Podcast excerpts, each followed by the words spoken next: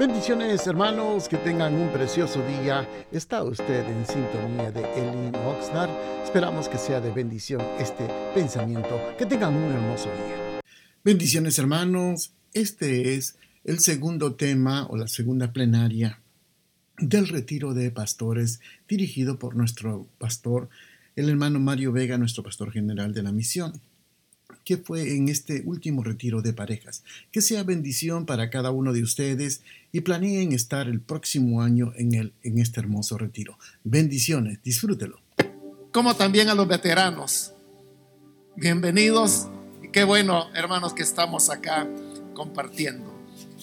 Quiero invitarles a abrir la Biblia y en esta ocasión lo haremos en el libro de El Cantar de los Cantares, busquemos el capítulo número uno. Después de Proverbios, usted va a encontrar Eclesiastés. Y después de Eclesiastés está el libro de Cantar, de los Cantares. Es un libro pequeño y por eso algunas veces cuesta un poco ubicarlo. Pero si ya lo encontró, dice el Cantar de los Cantares capítulo 1, versículo 1, Cantar de los Cantares, el cual es de Salomón. Oh, si él me besara con besos de su boca, porque mejores son tus amores que el vino más del olor de tus suaves ungüentos. Tu nombre es como ungüento derramado. Por eso las doncellas te aman. Atráeme. En pos de ti correremos. El rey me ha metido en sus cámaras. Nos gozaremos y alegraremos en ti nos acordaremos de tus amores más que del vino, con razón te aman.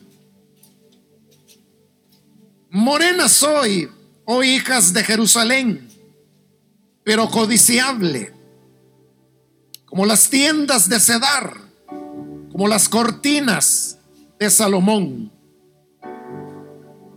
No reparéis en que soy morena, porque el sol me miró. Los hijos de mi madre se airaron contra mí.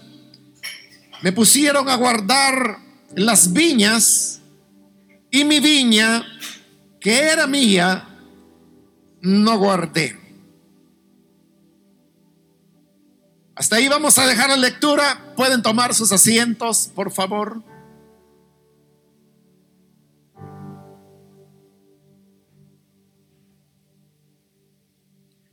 Hermanos, acabamos de leer los primeros versículos de este libro de El Cantar de los Cantares, del cual probablemente usted ha escuchado muy pocas predicaciones. Y en algunos casos incluso pensaría que habemos personas que tenemos ya algún tiempo de estar en las filas del Evangelio y nunca hemos escuchado una predicación basada en este libro. Pero quiero decirle que el cantar de los cantares,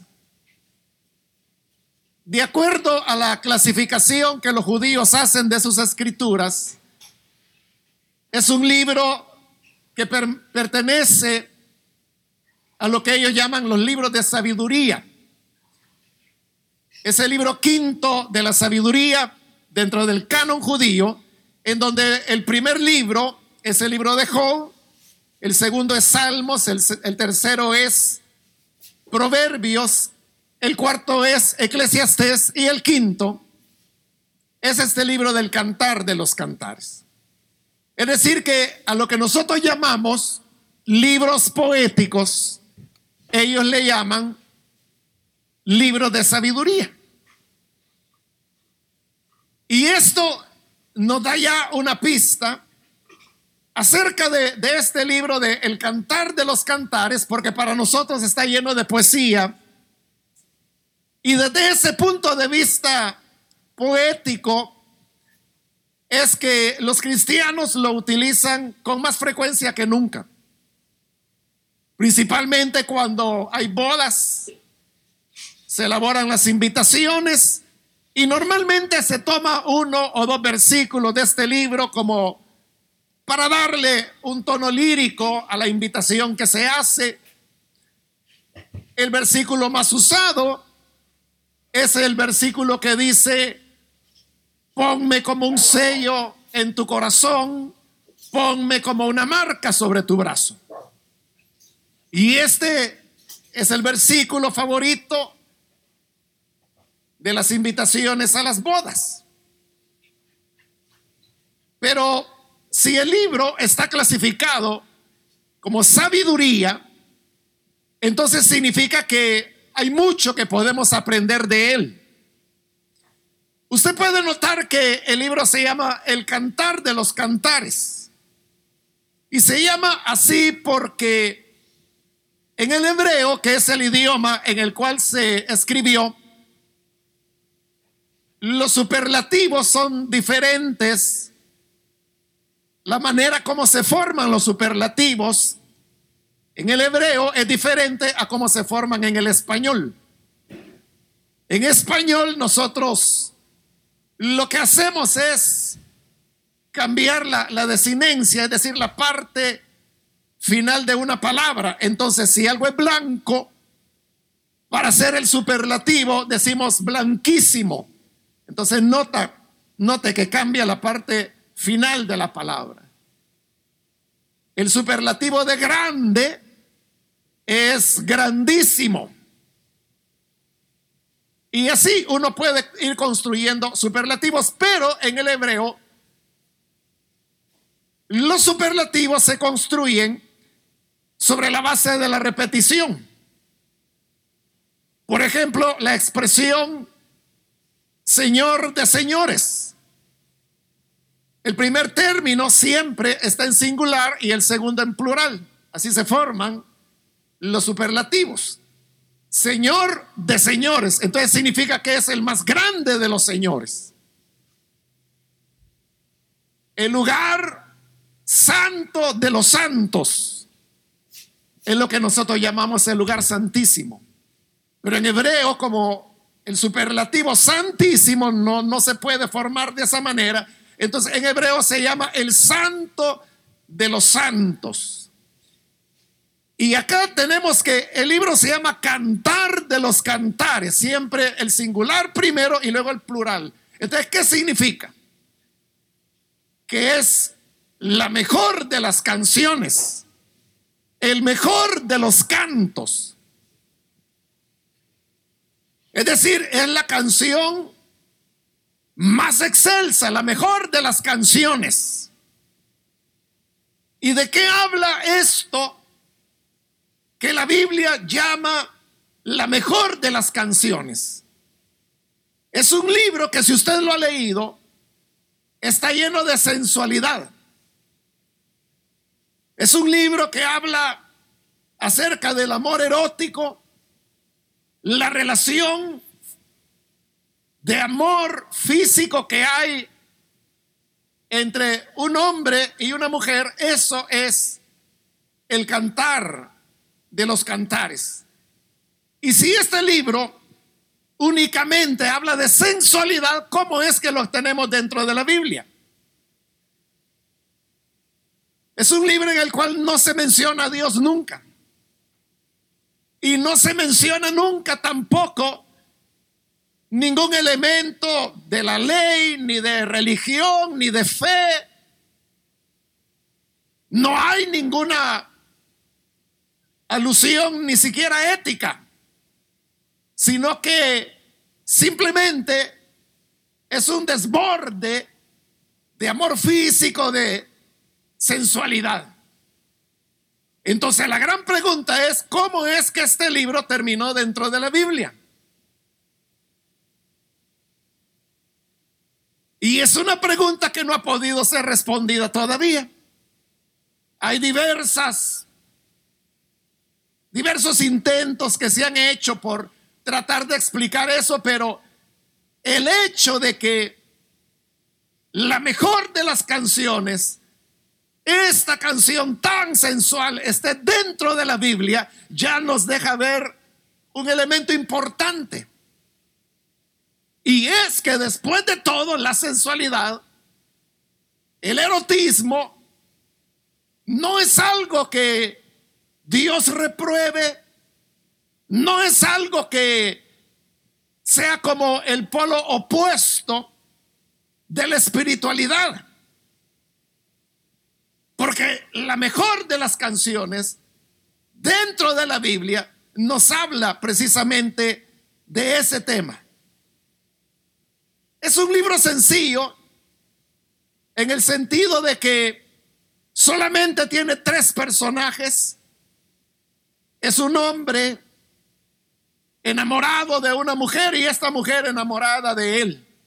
Y luego hay un coro que aparece en, diversos momentos del canto y que lo hacen para reforzar lo que él o ella están diciendo.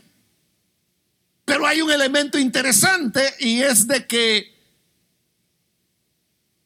la verdadera protagonista del canto es ella, es la mujer. No es el hombre, ella es la que más habla. Y ella es la que muestra más pasión, más deseos de estar con su amado. En cambio, el amado aparece como hasta un poco tímido, un poco retraído, un poco a la espera de lo que ella va a decir, pero es ella la que está insistiendo en buscarlo, en desearlo, en amarlo. Y el coro, como digo, aparece de vez en cuando reforzando lo que él o ella dicen. El versículo 1 usted puede ver que dice cantar de los cantares, el cual es de Salomón. Eso que dice ahí, el cual es de Salomón, también ha producido debate porque algunos lo interpretan que entonces es un canto que Salomón compuso. Pero algunos dicen, no, no, no lo compuso Salomón sino que es un músico porque el cantar de los cantares es una colección de cantos. Y los versículos que yo leí constituyen los el primero de los cantos del mejor de los cantos. Los primeros seis versículos, ese es el primer canto, y así se van sucediendo uno tras otro hasta que llega a su final. Entonces, algunos piensan que esto lo compuso un músico, y que se lo entregó a Salomón, se lo dedicó a Salomón. Entonces cuando dice el cantar de los cantares, el cual es de Salomón, es un de Salomón, pero en el sentido que a él se le entregó, no en el sentido de que él fue el autor. Entonces, no solo se puede interpretar como que Salomón fue el autor, puede ser Podría no ser, pero ese es un elemento de secundaria importancia. Y en cuanto a ella, no sabemos quién es. Ella eh, no se menciona su nombre. Más adelante, casi al final del libro, se le da el nombre de la Sulamita.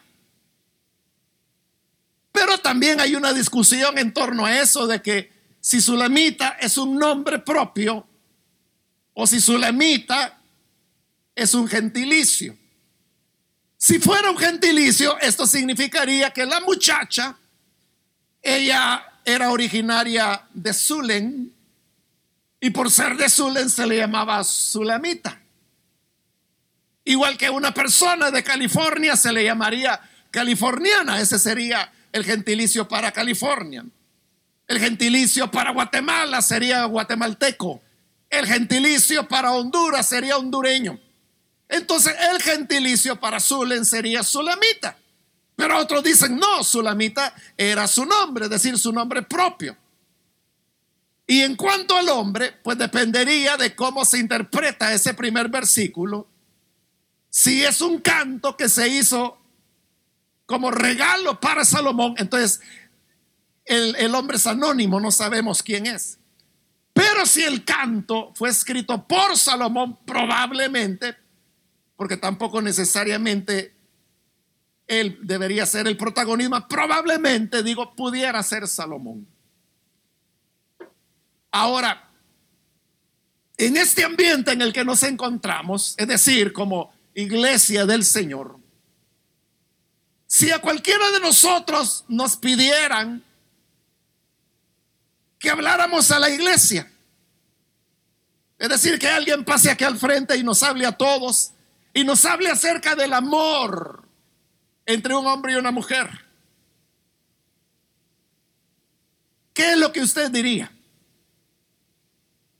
Quizás todos pasaríamos y diríamos algo así como, el amor es hermoso, o alguien dirá, yo doy gracias a Dios por mi esposa o por mi esposo, o alguien podría decir, yo lo doy gracias a Dios por el hogar que Él me ha dado, o alguien dirá, el amor es un don de Dios. Nos expresaríamos en esos términos. Pero imaginemos que quien pasa aquí al frente es la sulamita. Y cuando le decimos, hermana, por favor, podría decirnos algunas palabras sobre el amor a, a nosotros que somos cristianos, somos iglesia del Señor. ¿Qué hubiera hecho la sulamita? Lo que hace en el cantar de los cantares, porque ella es la que comienza el canto. Y lo que vendría a decir es, quiero que me bese. Quiero que me bese. Eso es lo que dice. Versículo 2. Oh, si él me besara con besos de, mi, de su boca, porque mejores son tus amores que el vino.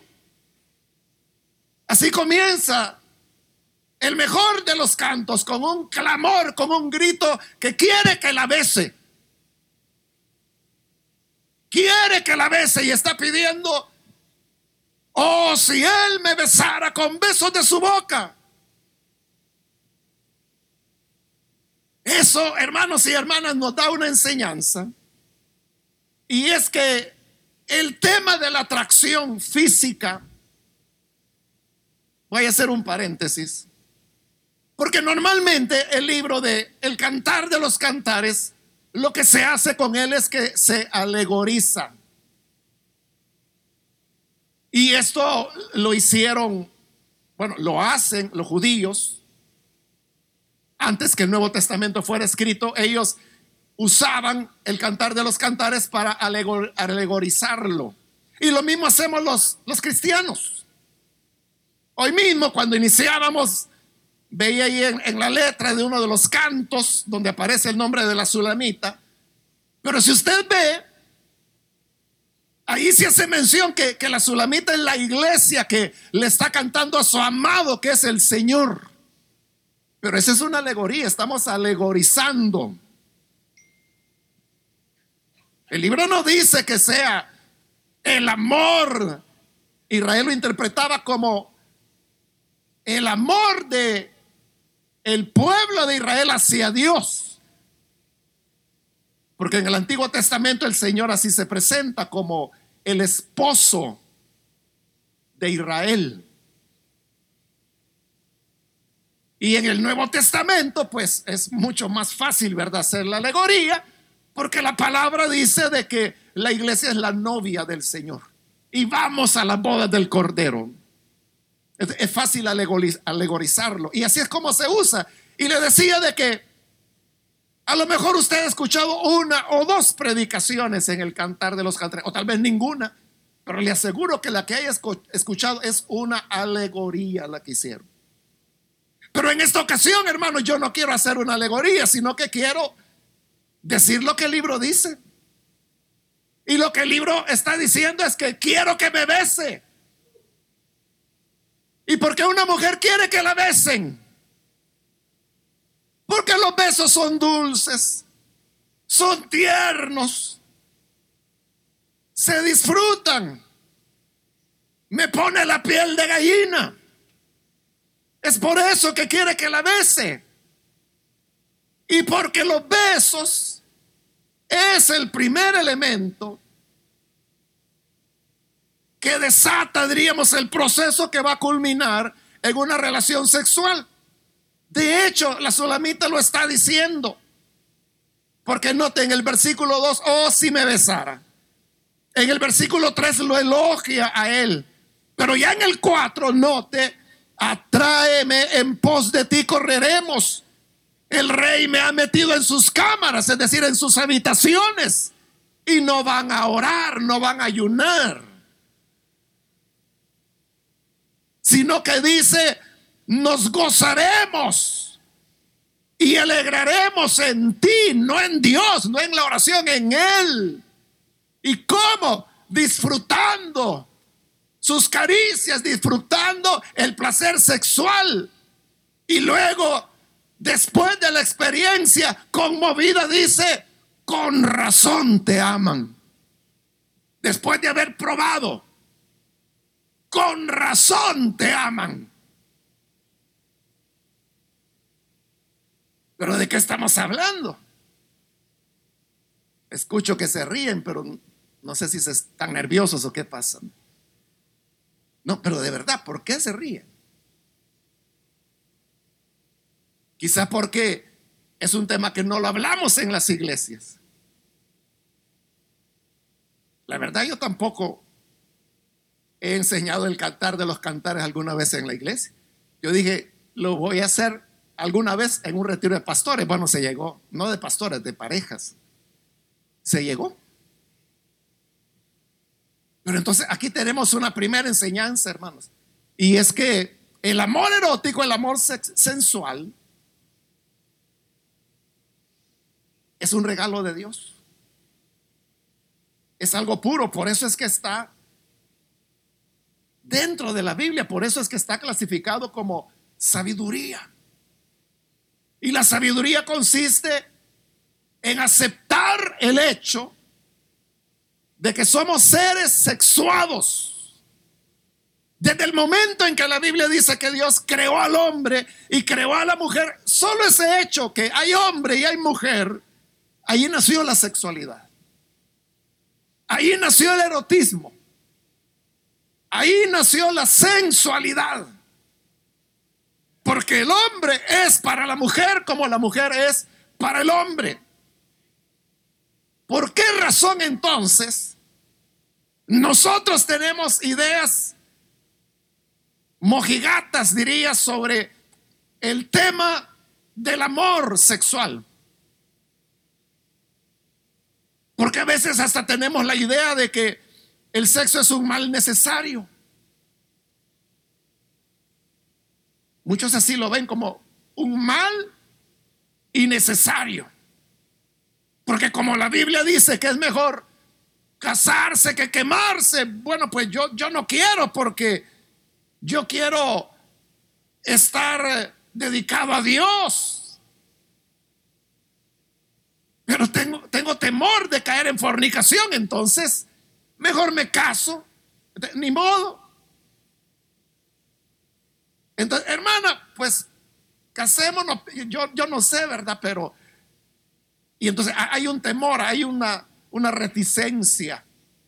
Eso puede ocurrir en algunos casos, pero el sexo no es un invento del diablo. El sexo no es un invento del mundo. El, el, sexo no es algo que se origine en la pecaminosidad innata que los seres humanos tenemos. El sexo es una idea de Dios. Fue Él quien lo creó, fue Él quien lo diseñó. El sexo es bueno, el sexo es santo, el sexo es una bendición que el Señor ha dado a las parejas.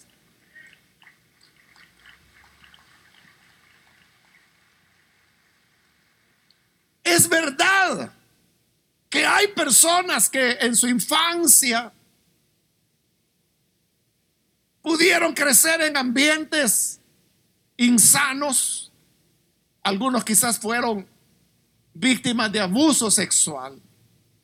Otros quizás se criaron en un ambiente donde el tema de la sexualidad se trataba con morbo. Hermanos y hermanas, el solo hecho que no le demos a los órganos, a nuestra genitalidad, el nombre adecuado, habla de ese, esa barrera que nosotros mismos nos construimos. El pene se llama pene. Pero usted sabe que en nuestra Latinoamérica hay mil maneras de cómo llamarle. Nadie quiere decir el nombre. Lo mismo ocurre con la vagina, eh, así se llama, búsquelo en un diccionario. O sea, vagina no tiene nada de malo.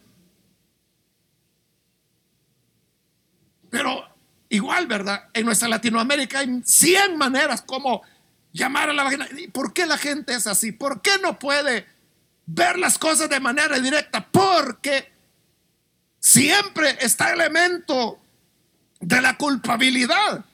Y como latinoamericanos también todos tenemos, lo queramos o no, pero tenemos un trasfondo católico romano de 200 años.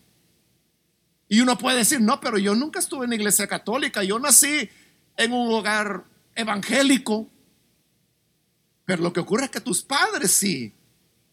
Y ellos son los que transmiten eso, porque dentro de la iglesia católica, ¿por qué cree de que ellos continúan promoviendo el celibato, tanto en sacerdotes como en monjas? Porque para ellos es una condición superior. O sea, es más santo el que nunca tiene relaciones sexuales que el que sí las tiene. Es más santo el que es célibe que el que es casado. Por eso no puede haber un sacerdote casado. Por eso no puede haber una monja que tenga esposo, menos que tenga hijos. Porque estaría perdiendo su virtud principal. eso de considerarlo como un mal necesario, como algo que está allí, es lo que va desarrollando barreras que a la larga se convierten en dificultades que las parejas tienen. Piense, por ejemplo, en una niña que fue abusada y llega adulta, llega a una iglesia evangélica, aprende que el matrimonio es honroso, dice la Biblia. Bueno, entonces me voy a casar, pero sus heridas no han sido sanadas todavía. Entonces, ¿qué sucede? Que llega al matrimonio, pero con mucha reticencia. Y entonces dice, uy, no, es como un mal necesario. Entonces, son personas que pueden desarrollar frigidez. La frigidez es la condición donde la mujer no, no puede experimentar libertad sexual, no, no tiene sensibilidad, no tiene reacciones, mucho menos un orgasmo. Y se sabe que la frigidez más que una condición física o biológica, es una condición mental. Y claro, un esposo casado con una mujer frígida es una persona que la va a pasar muy mal. Y entonces a la larga vienen los problemas. Y lo mismo puede ocurrir si el problema es él. Él es el que tiene una mentalidad bloqueada. O lo considera pecaminoso o lo considera que es algo que el diablo está haciendo. Hay personas que en su infancia o en su adolescencia estuvieron expuestos o expuestas a la pornografía entonces tienen una mentalidad negativa, sucia, y les parece eso, que es sucio.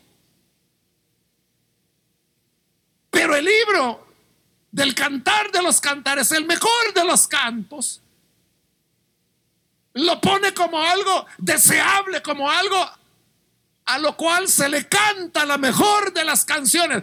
Oh, si él me besara, me muero porque me bese quiere la realización del amor físico.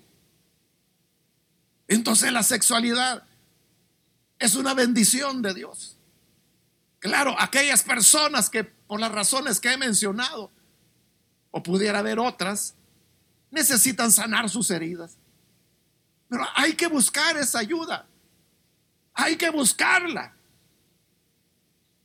A veces da pena hablar de los temas, ¿verdad? Pero la Biblia no tiene pena. Mire cómo lo está diciendo ahí. La, hermana Sulamita, cuando le dijimos que, que nos hablara acerca del amor, quiero que me bese, gritó desesperada, quiero que me bese, quiero sentir sus besos. Oh, si me besara con besos de su boca. Uno diría, hombre, se, disparó la hermana. Pero eso es lo normal. E, es absolutamente la manera como Dios nos creó. Y quiere que la bese porque sabe que ese es el camino que va a conducir al hecho matrimonial. hay que buscar ayuda. Hay que, romper, hermanos, las penas, los tabús, y entonces venir y usted puede pedir una consejería pastoral. Y usted puede decir, eh, hermano, fíjese que el problema es que cuando tenemos relaciones, mi esposo no se quita la ropa. Hay personas que les ocurre eso. O sea, algunos ni, los zapatos, nada, nada. De verdad. O sea, no, estoy exagerando, es cierto. Es verdad. ¿Y, qué es lo que pasa? Y, tal vez ese no es el deseo de ella. Ella lo que quiere es una, una expresión más, plena, más pura, más de mayor entrega. Y él con, reticencias. De eso nos está hablando el cantar de los cantares. Pero luego note el versículo 2, perdón, el 3. A más del olor de tus suaves ungüentos, tu nombre es como ungüento derramado. El cantar de los cantares habla mucho de olores. Vamos a ver que repetida, a cada momento está hablando de olores, de olores, de olores, de olores. Entonces él usa perfume y ella percibe el perfume y el perfume la seduce, le atrae, porque él tiene muchos ungüentos, es decir, muchos perfumes. Pero ella dice, más que el olor de tus perfumes, tu nombre es perfume derramado. Está bien lo de los perfumes. A ella le agradan, le seduce, le gusta. Pero le dice, el mejor de los perfumes no es la fragancia francesa que compraste. El más agradable de los perfumes es tu nombre. Y puede ser que el nombre sea Paco. O puede ser que sea Nepomuceno, no sé cómo se llamará, pero para ella ese es el más grato de los perfumes. ¿De qué nos habla? Nos habla que es un amor por él, es un amor por ella, no por lo que tiene, no por lo que puede dar. Porque los padres, las madres, que siempre quieren lo mejor para sus hijos y sus hijas, Normalmente dice, ese muchacho te conviene. Ahí sí que hay plata. Me recuerdo hace años una joven de la iglesia que se casó con un joven que era de apellido Auerbach, algo así era el apellido. Y fue un desastre el matrimonio. Un desastre. Entonces en una ocasión yo estaba cerca de la mamá de, la joven cuando llegó otra hermana y la saludó y le dijo, hermana, cuánto lo siento, le dijo que, que su hija pues este, estaban en proceso de divorcio en ese momento. Y dijo, sí, le dijo, es cierto, se divorció, pero mire qué apellido el que me eché. Que su hija ahora era la señora de Auerbach, estaban divorciándose, pero el apellido. a veces hay gente que es que, mira el trabajo que tiene, no, es que él es un profesional, este sí, mira, te va a dar lo que yo no he podido. Entonces la joven o el muchacho se siente presionado porque tiene que hacerlo de determinada manera, con determinada persona. Pero el más bello de los cantos lo que nos está diciendo es que más que el aroma de los perfumes, me interesa Él, tu nombre es como perfume derramado. Le, le, trae Él lo que es la persona en sí. Y eso es en lo que nosotros debemos fijarnos. O sea, no importa que quizá la persona es alguien que tiene desventajas académicas, profesionales o económicas o sociales. Quizás ella pertenece a una familia que socialmente está en una posición más elevada. En cambio, él es un hombre de más, sencillo, de origen campesino. Pero si hay un amor, si ella anhela los besos de su boca, ¿quién podrá evitarlo? Por eso es que el cantar de los cantares dice, no hagan despertar al amor. Déjenlo en su sueño, déjenlo en su fiesta, déjenlo en su disfrute. Claro, siempre es importante tener consejo, tener orientación. No, no hay que dejarse llevar tanto por la, la, impresión del momento y decir es que si estoy con él o estoy con ella, aunque sea tortilla con sal, vamos a comer. Tal vez uno, dos, tres días, pero ya el cuarto día la realidad se impone. Entonces, pero hay un principio y el principio es que lo que importa es la persona. O sea, no lo que tiene, no lo que es, no el apellido, no el título, no los perfumes, es su nombre, es él, es la persona lo que más se aprecia. Voy a adelantar porque tengo, se me está terminando el tiempo, pero el versículo 5 dice, morena soy, oh hijas de Jerusalén, pero codiciable como las tiendas de Cedar, como las cortinas de Salomón. El hecho de, del bronceado hoy en día, hermanos, nosotros lo vemos como, como atractivo, ¿verdad? Y la gente compra bronceadores y se va a la playa. Y usted sabe que hay personas que cuidan su bronceado, ¿verdad? Y no sé con qué frecuencia están bronceándose porque les hace ver más atractivos, más atractivas. Entonces el bronceado para nosotros es estéticamente positivo. Pero en esta época era todo lo contrario lo que se cuidaba era, por decirlo así, la blancura de la piel. Entonces las personas evitaban el sol, no querían broncearse. Y sobre todo a la mujer. Entonces lo que buscaban era mantener su piel sin que estuviera quemada por el sol, sin broncearse, que no fuera morena, sino que conservar la textura clara, digamos, de la piel. Pero claro, había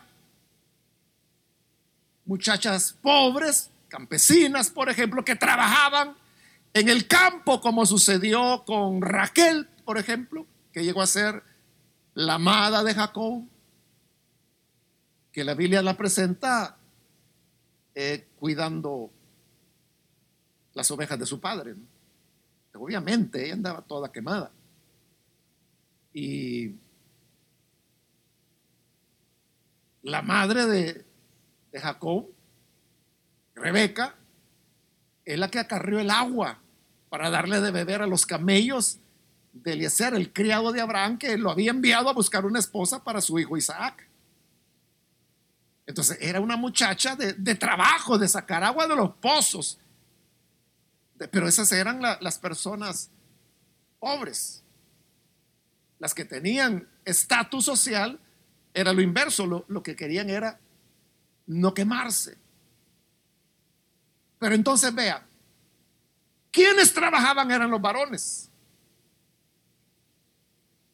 Pero habían tareas que se les asignaban a las mujeres.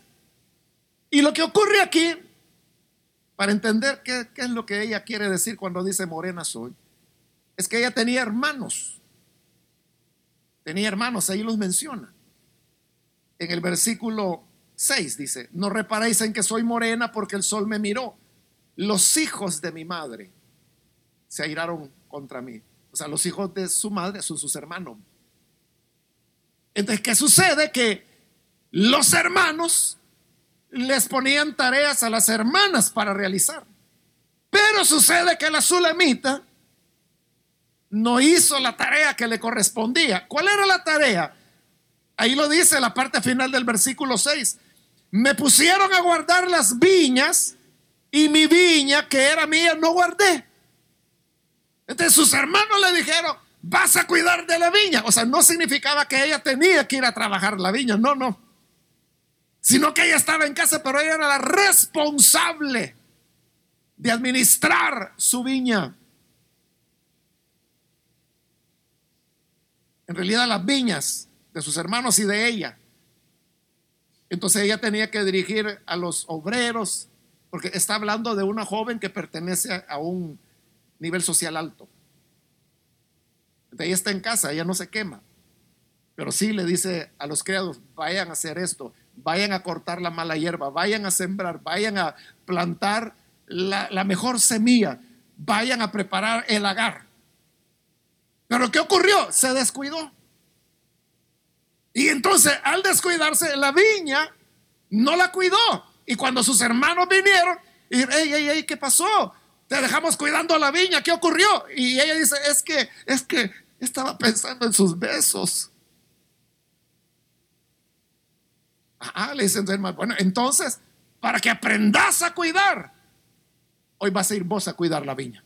Y la mandaron a trabajar. O sea, como no pudiste administrarla, entonces tú vas a ir a cortar la mala hierba. Tú vas a ir a hacer el surco. Tú vas a ir a sembrar la semilla. Tú vas a ir a limpiar el lagar. Tú vas a hacerlo todo. Y la castigan, le envían a que vaya a trabajar. Y como la mandan a trabajar ahora, ella dice, morena soy. El sol me miró, está bronceada, está quemada. Porque sus hermanos la castigaron de esa manera. Pero aunque es morena, ella dice, pero codiciable. ¿Por qué razón? Porque el hombre, el muchacho, que todavía no ha aparecido, todavía no ha hablado, así la ve, codiciable. Entonces ella, de acuerdo a los estándares de belleza de la época, ella no estaba bien, estaba bronceada. Ella había perdido la, blancura de su estatus social. su estatus social no lo ha perdido, pero la ha castigado sus hermanos de esa manera. Cometió un error, se descuidó. Eso la ha afectado físicamente. Pero para él, ella continúa siendo codiciable. Y voy a terminar con esa idea, hermanos, y es de que lo que importa no es como tú te ves. Lo que importa es cómo te ve quien te ama. Porque hay personas que no están a gusto con su, con su apariencia. Y si no, mire toda la cantidad de filtros que hay en Facebook y, e Instagram y todas esas cosas. O sea, la gente no está conforme de cómo es. Algunos como la Sulamita consideran que son muy morenas. Entonces buscan utilizar maquillaje, polvo, algo que blanquee la piel. Otros quizás dicen es que tengo mejillas muy regordetas. Otra persona dirá, es que mis manos no, me gustan. Entonces, ¿qué hacen? Comienzan a ponerse muchos anillos, o sea, algo que, que desvíe. No me gusta mi cuerpo, no me gustan mis caderas. O el hombre dice, es que estoy muy flaco o soy muy alto, o soy muy bajo, o soy muy moreno, o tengo el pelo quebrado, no me agarra puesto. hay una insatisfacción. Y estas insatisfacciones muchas veces pueden llevar a echar a perder el amor conyugal. Porque la persona siempre está lamentándose siempre está pensando que, que no le agrada a él, que, un día él va a conocer a alguien mejor. O él piensa, ella es tan hermosa, es tan guapa y yo soy tan feo. No sé cómo me hizo caso, pero un día va a conocer a alguien mejor que yo, alguien de, de categoría con el cual yo no voy a poder competir y quizá me la va a robar. Es lo que Abraham sintió cuando fueron a Egipto. Le dijo a Sara, mira, van a ver que eres hermosa y me la van a quitar. Entonces di que no digas que eres mi esposo, di que eres mi hermana. Y su hijo Isaac hará lo mismo. Cuando tiene que ir a la tierra de la Abimelech, le pide lo mismo. No digas que eres mi esposa, di que eres mi hermana. Porque había un temor de perderla, de que alguien por lo hermoso, la hermosa que eran ellas, se los pudieran quitar. Entonces cuando las personas viven así en seguridad, la persona insegura se vuelve controladora porque está insegura. Como tiene inseguridad, ¿a dónde andabas? ¿Por qué vienes tarde? ¿Por qué le has puesto clave al teléfono? ¿Por qué no permites verlo? Dame la clave de Facebook. Porque es un temor continuo. O sea, está inseguro. Y la persona insegura también comienza a herir, comienza a lastimar. Pero no es que quiera hacer daño, es su propia inseguridad que no la puede sufrir. Pero entonces la tsunamita decía, el sol me miró, soy morena. Y para, como le digo, para la época eso era defecto, por decirlo de alguna manera. Pero para él era codiciable. Es que decía, es que estoy bronceada. Pues sí, sí es lo que me gusta. Una hermana podrá decir, es que soy tan caderuda, es que eso es lo que me gusta, le dice. O él le dice, es que llego a la mitad, te llego a la cintura. Sí, pero así me gusta, chiquitito. Es que estoy sobrepeso. Sí, es que es el gordito que yo siempre quise. No importa cómo te den los demás. Es más, ni siquiera importa cómo te ves tú mismo. Cómo te ves tú misma, no importa. Lo que importa es cómo te ve él, cómo te ve ella. Y ella dirá, es el más apuesto de los hombres. Es el más atractivo. Y ella dirá, no, es que por ella no la cambio. Y viene el concurso de Miss Universo y, supuestamente ahí desfilan las mujeres más bellas del planeta. Pero él dice, no, esa seca, esa. Parece vara tan larga que esa de Suecia tan descolorida. No, mejor mi negrita, dice aquí, la tengo. Eso es lo que importa. Entonces note cómo el cantar de los cantares nos va dando pistas de elementos que debemos tener en cuenta para poder tener una realización plena del amor sensual, del amor erótico, del amor físico. De eso trata el libro. Y para Dios eso es sabiduría, es palabra de Dios. Entonces, no nos escandalicemos, sino que es el don, es el regalo que Dios nos ha dado.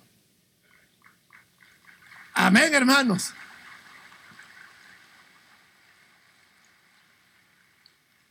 Vamos a orar, vamos a cerrar nuestros ojos. Padre, gracias te damos por tu palabra. Y gracias porque a través de ella tú nos enseñas la importancia de el don que tú nos has dado. Gracias por habernos diseñado anatómicamente como somos.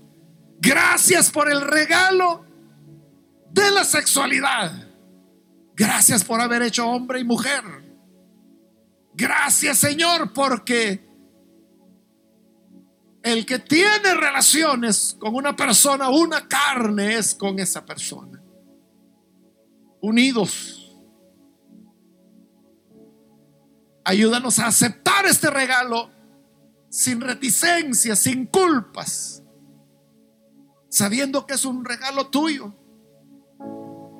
sabiendo que la búsqueda del placer sexual es un regalo que tú nos das. Ayúdanos a recibirlo con gratitud. Y aquellos que por heridas del pasado sienten reparos, sienten limitaciones, encuentran barreras. Ayúdalo, Señor, para que buscar ayuda, poder sanar las heridas, poder superar las manchas, las nubes de pecado que nublaron un don tan precioso como el que tú has dado al ser humano. Ayúdanos también para poder ver no lo que la persona tiene, no lo que la persona puede dar, sino que ver a la persona en sí. Porque nadie se casa con un título, nadie se casa con una propiedad. Es con la persona. Ayúdanos a enfocarnos en eso. En quiénes somos. Y ayúdanos también a comprender que somos aceptados y somos recibidos